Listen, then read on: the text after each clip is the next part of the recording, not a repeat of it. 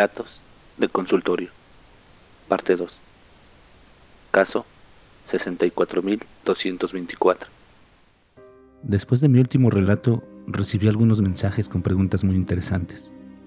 Contestaré un par en este. La noche de ayer, hurgué en mi desván buscando un caso específico de hace algunos años. Entre todas las cajas encontré la carpeta que tanto busqué. Caso 64224. Había memorizado el número y el rostro de ella, pero permítanme darles un poco de contexto primeramente. Antes de residir en mi ciudad actual, la cual por privacidad no revelaré, yo residí en la Ciudad de México. Durante ese tiempo, cursé mi residencia médica en uno de los más famosos hospitales mentales de la ciudad, el Hospital Psiquiátrico Fray Bernardino Álvarez. Muchos tienen la idea equivocada de lo que es un hospital mental, debido a las películas y libros donde solamente pintan a la gente como un grupo de personas viviendo bajo instintos animales. La realidad es muy diferente. Las personas internadas normalmente son completamente funcionales, aún sin medicación. Sin embargo, también existen las personas enfermas que no pueden ser controladas, que inclusive, bajo los efectos de antipsicóticos o neurolépticos, solo podemos sedarlas y hacerlas dormir. Su mente está completamente destruida, tanto que no existe realmente una solución. Tal es el caso 64224.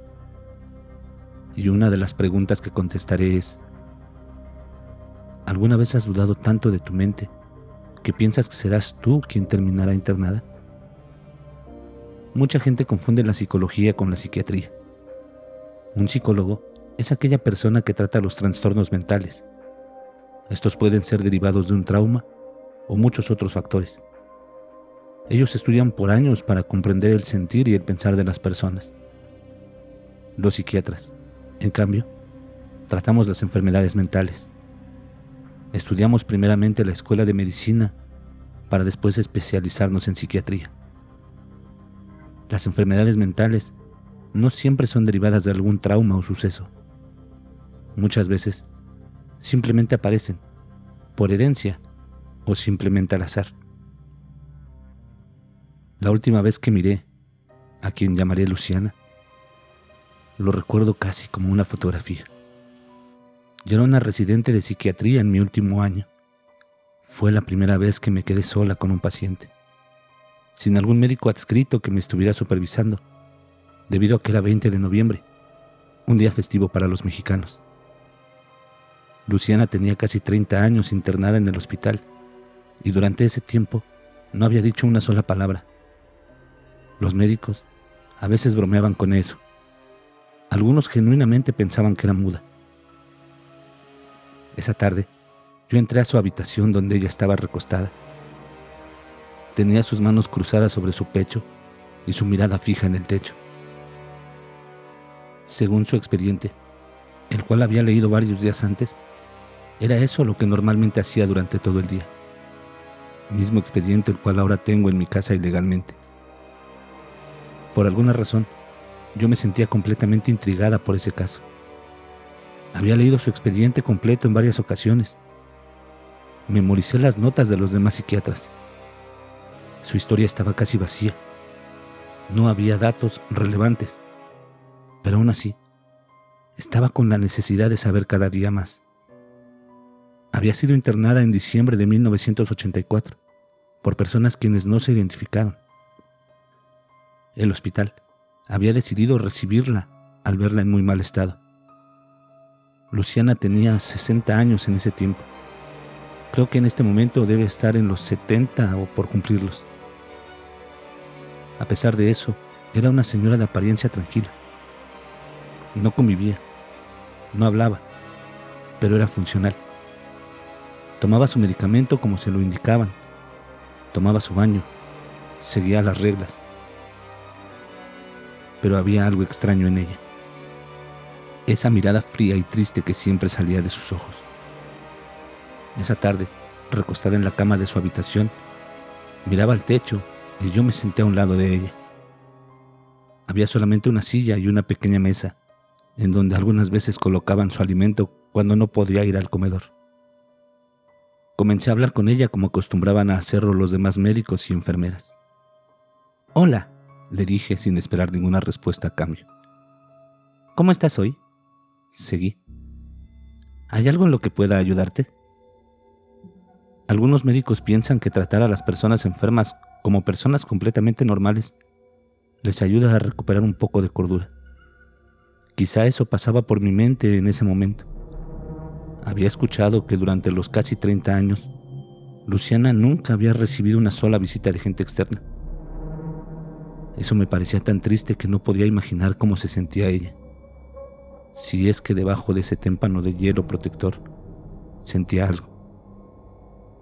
Había una regla en el hospital y es que las sesiones debían ser siempre grabadas. Esto debido a varios problemas legales con familiares de los pacientes. Por lo tanto, tomé mi pequeña grabadora de voz. Usar el celular no me parecía tan útil en esos momentos. Además, la grabadora daba un aire de profesionalidad retro que los psiquiatras añoramos. Me aseguré que el botón de grabación estaba presionado y la coloqué en la pequeña mesa. Luciana, quisiera preguntarle sobre usted. Proseguí. Sé que muchas personas lo han hecho, pero quisiera saber su historia de primera mano y no lo que leo en los papeles. Luciana miraba al techo. Me parecía que parpadeaba menos de lo que una persona normal lo hace. Eran los pequeños detalles que no podía ignorar. Según su expediente, usted era residente de Tlalnepantla, pero no sé nada más. Hice una pausa. ¿Tiene usted familia? ¿Hijos? ¿Esposo? ¿Hermanos? Le diré un poco de mí. Intentaba todos los métodos que habían sido intentados anteriormente. Tengo mis padres, tengo un hermano pequeño al cual adoro y no soporto en la misma intensidad. Pero me hace reír mucho. ¿Sabe otra cosa? Me gusta este lugar porque me gusta ayudar a la gente. Quizás si me hablara podría ayudarle un poco. Era inútil. Como todos los días, intentaba emular lo que los médicos que habían entrado conmigo anteriormente hacían. Supongo que al igual que con ellos, todo era en vano o al menos eso pensé cuando mi sorpresa llegó junto a un susurro. Escuché como una tenue palabra apareció rompiendo el silencio. Ardieron. Nuevamente silencio, pero esta vez mis oídos estaban más atentos, tanto que podía escuchar a las personas hablando fuera de la habitación. ¿Perdón? Pregunté. ¿Me dijo algo? Ella seguía mirando al techo, pero esta vez estaba segura que la escuché hablar. Ardieron. Todos ardieron. Ahora estaba segura de haberla escuchado y no sabía si salir corriendo a buscar a alguien. No esperaba escuchar ninguna palabra de ella, y yo había conseguido lo que nadie en casi 30 años había conseguido, hacerle hablar. Miles de cosas pasaron por mi cabeza. ¿Confió en mí por ser mujer? Supongo que ya había recibido visitas femeninas en anteriores ocasiones. ¿Qué era? No importaba. Lo único que quería era saber más. ¿Quiénes ardieron? Pregunté de nuevo. Señora Luciana, ¿puede contarme qué pasó? Todos. Su voz era tan débil, casi como un susurro. Tenía que acercarme y concentrarme para escuchar lo que decía. Aquí están. Dijo, y estoy segura que lo escuché claramente. Esa fue la última cosa que escuché de ella. Después de eso, regresó a su silencio habitual y yo seguía haciendo preguntas que simplemente rebotaron en las paredes del pequeño cuarto.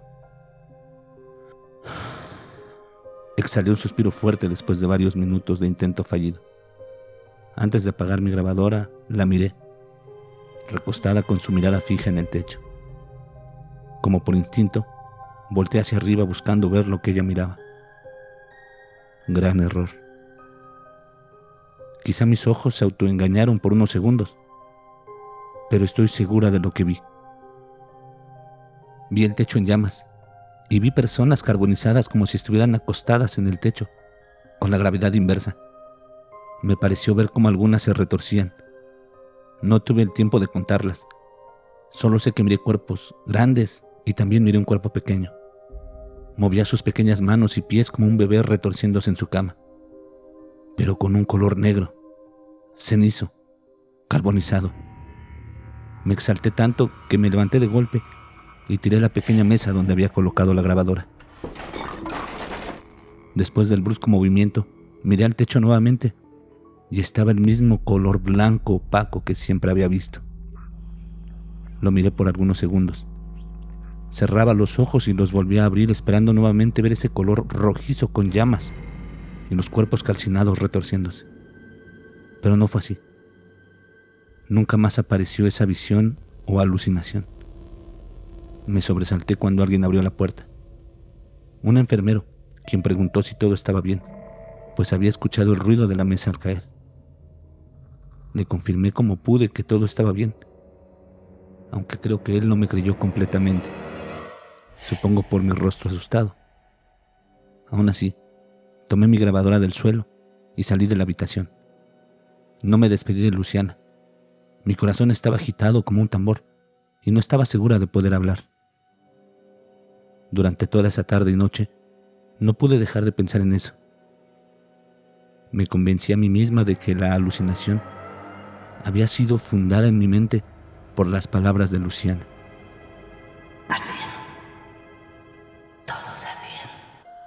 Y su compulsión por ver hacia el techo. Mi mente me había estado jugando de mala forma. También tenía que ver el cansancio. Como residentes, tenemos guardias de 36 horas cada cuatro días. Y cuando entré esa tarde a su cuarto, ya tenía más de 30 horas de trabajo acumulado, con solo unos minutos de sueño. Quizá me dormí unos minutos, pensé, entre muchas otras cosas que pasaron por mi mente. Como pueden imaginarlo, estaba sumamente inquieta. No sabía si contarle a los médicos sobre eso. Debía reportar la plática que tuve con ella para agregarla al expediente. Pero no sabía cómo explicar lo que sucedió después. Si oyeron mi anterior relato, saben que me gusta investigar las cosas que me cuentan mis pacientes para buscar fuentes o verificar historias. Y fue exactamente esa anécdota lo que me inició con esa costumbre. Pero no tenía nada que buscar con ella. Me había llevado su expediente a mi casa, pero no tenía más que su nombre completo y algunos datos menores, lo cual no arrojaba ninguna búsqueda exitosa en Google. Deben recordar que todo esto sucedió hace aproximadamente 10 años. No era aún una experta en el Internet, entre sus documentos se encontraban su credencial permanente de elector, que era el documento que se utilizaba antes de la creación del Instituto Electoral, que fue aproximadamente en los años 90. Y me puse a investigar compulsivamente cada dato. No sabía por qué o qué esperaba encontrar. Sin embargo, lo hice. Fue cuando llegué a la localidad. Leí San Juan Ixhuatepec. Al buscar en Google, mi corazón se heló al leer una de las páginas que aparecieron. Era una nota de un periódico recordando un fuerte accidente ocurrido casi 30 años atrás. Leí el encabezado. Infierno en la Tierra. ¿Qué pasó en la explosión de San Juan Ixhuatepec en 1984? De pronto, una voz apareció en mi cabeza. No sé si fue mi subconsciente o algo realmente audible. Yo volteé mi cabeza porque sentí que habían hablado a mis espaldas, pero solo estaba la oscuridad de mi habitación. Pasé esa noche leyendo reportes sobre la explosión. Más de 600 personas perdieron la vida, entre ellas muchos niños. ¿Y si no estaba alucinando? ¿Y si lo que miré era real? Quizá las personas que miré en el techo eran la familia de Luciana. Quizá era su esposo, sus hijos, Quizá ella me había compartido sus visiones, y eso que miré en el techo era lo que ella veía todos los días y el porqué de su estado. Recordé que tenía la grabación. Me levanté impulsivamente de mi silla para buscarla y la reproduje mientras leía más reportes. Regresé a la cinta un poco, calculando dónde estaba la parte que yo quería escuchar.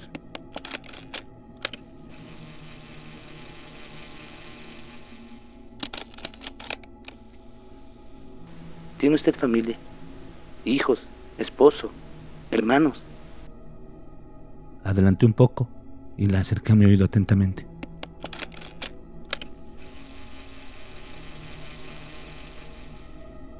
Pasaron unos segundos de silencio que después se rompió con mi propia voz. ¿Perdón? Volví a regresar la cinta para ver si se me había pasado. Pero nuevamente fue solamente mi voz la que escuché.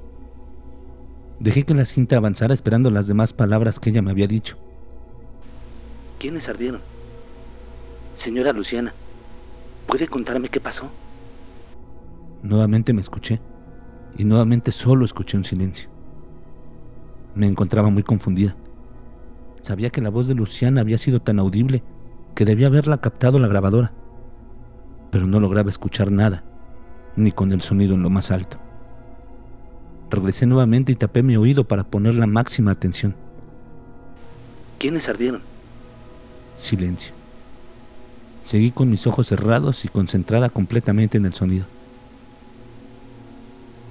Mamá. Un grito horriblemente alto salió de la grabadora, que me hizo caer de mi silla del susto. La grabadora cayó nuevamente al suelo debido al impulso. Yo respiraba tan agitada que sentía que me desmayaría, pero no paró.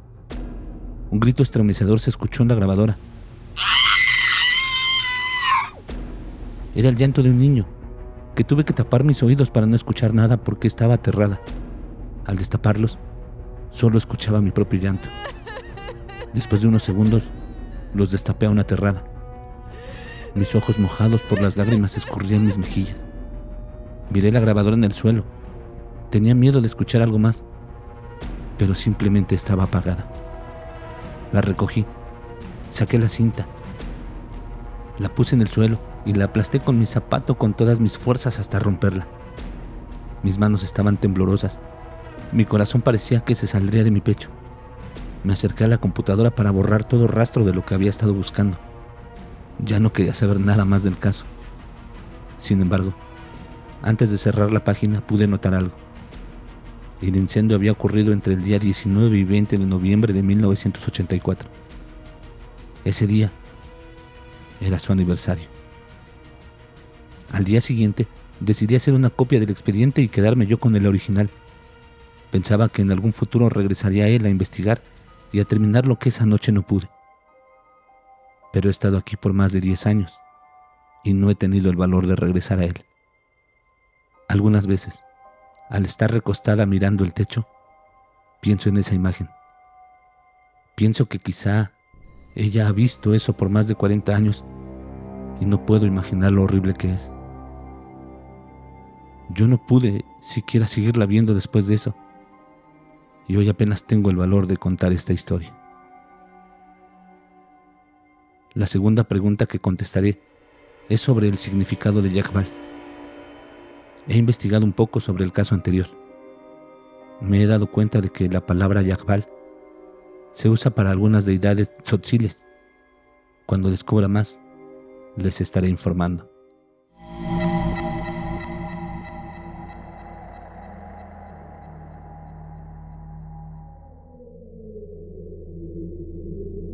¿Qué les ha parecido la narración terroríficos?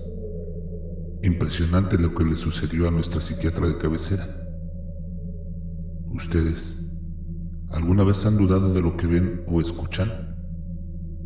Esperemos más relatos de nuestra amiga psiquiatra.